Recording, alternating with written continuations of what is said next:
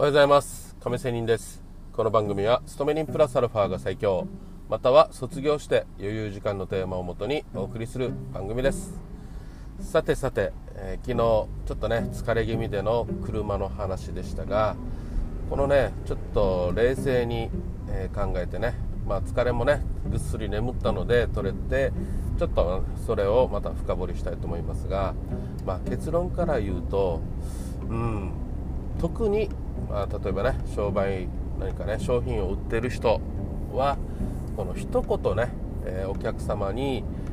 添えるだけで全然お客様の満足度とかねあの信頼度とかあと口コミで広がるとかねいうことが全然違うなっていうようなことです。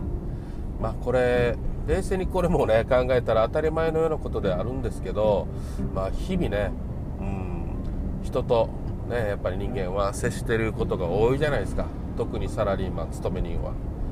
まあ別にね今はリモートワークもあるのでね、え、それとはまたね言い難いところもありますが、まあ、どっちみちお金を稼ぐってことは他人からお金をいただくので何かしらコミュニケーション、ね、接触は必要なんですよ、ね、買ってもらえないと購入してもらえないと結局は得るものがないのでということでやっぱり私もねあのしがない勤め人ではありますけどこの会社私自身はねあの直接まあ、責任を持ってね商品を売ってるっていうことではないんですけどでもやっぱり会社に属してる時点でその会社っていうのは商品を売ってるわけですよ。それの一役をサラリーマンはやってるわけですよね、まあ、なのでそのねサラリーマン生活としてもねやっぱり人間付き合いとしてもね、ちょっと一言添えるだけで全然人間のね、えー、心感情っていうのはプラスにも働くしマイナスにも働くよなというふうに思いました。まあですのでやっぱりねどんな提案とかに関してもね、うん、一言ねプラスねプラスのね言葉を添えるだけで、うん、やっぱり人間関係もそうですし次なるね商品が売れることにつながるよなって思いました。もう少し具体的に言うと昨日ねやっぱり昨日のこの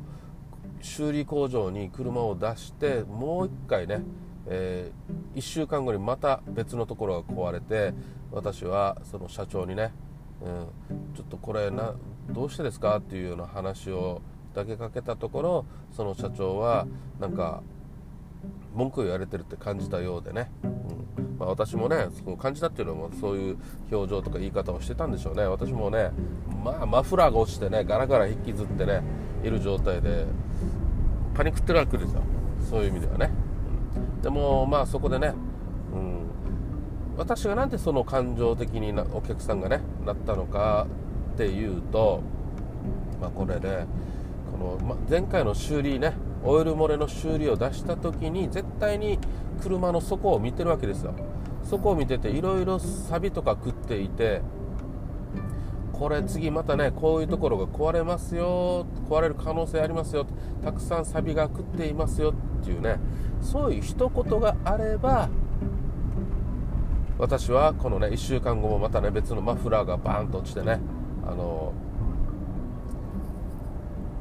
この社長の方に話しに行ったということではなかったんだろうということなんですよ。ね、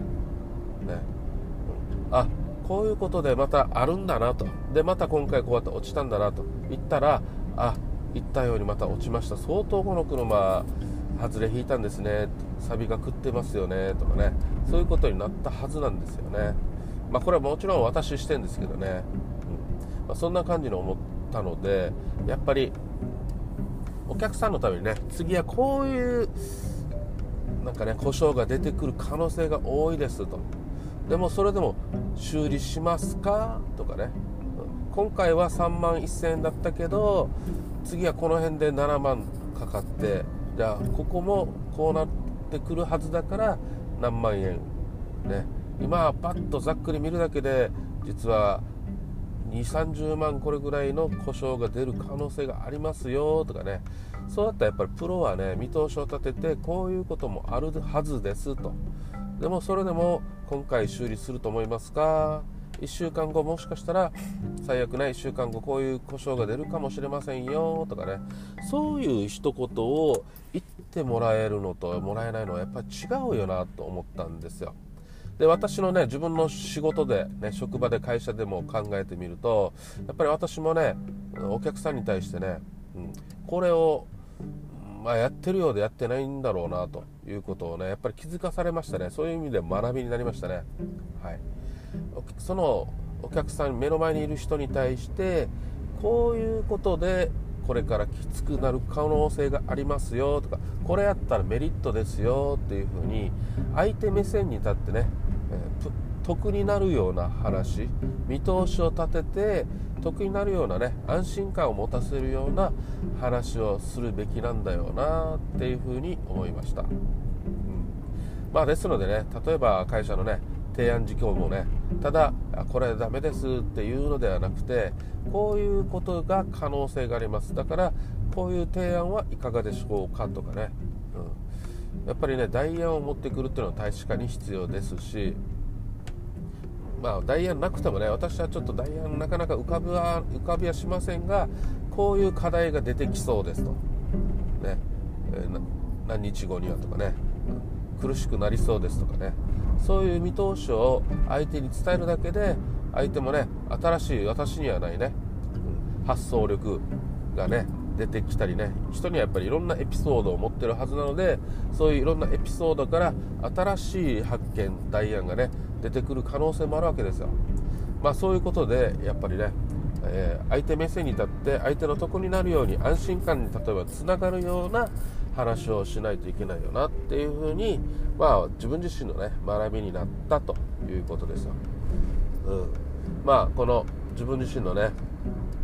学びにつなげられるのも実は昨日ぐっすりね話をしたしでこれ家族にもねちょっと話をしたことでまあ自分こうやってねアウトプットですよね。結局はねアウトプットすることによって頭の整理になり次なる自分の一歩前進につながるということになっていると。まあこれがね、えー、当たりかどうかも知らんし、ね、私なりのっていう話ですよ。まあそういうことで、えー、今日は終わりたいと思います。それではまた明日 See you!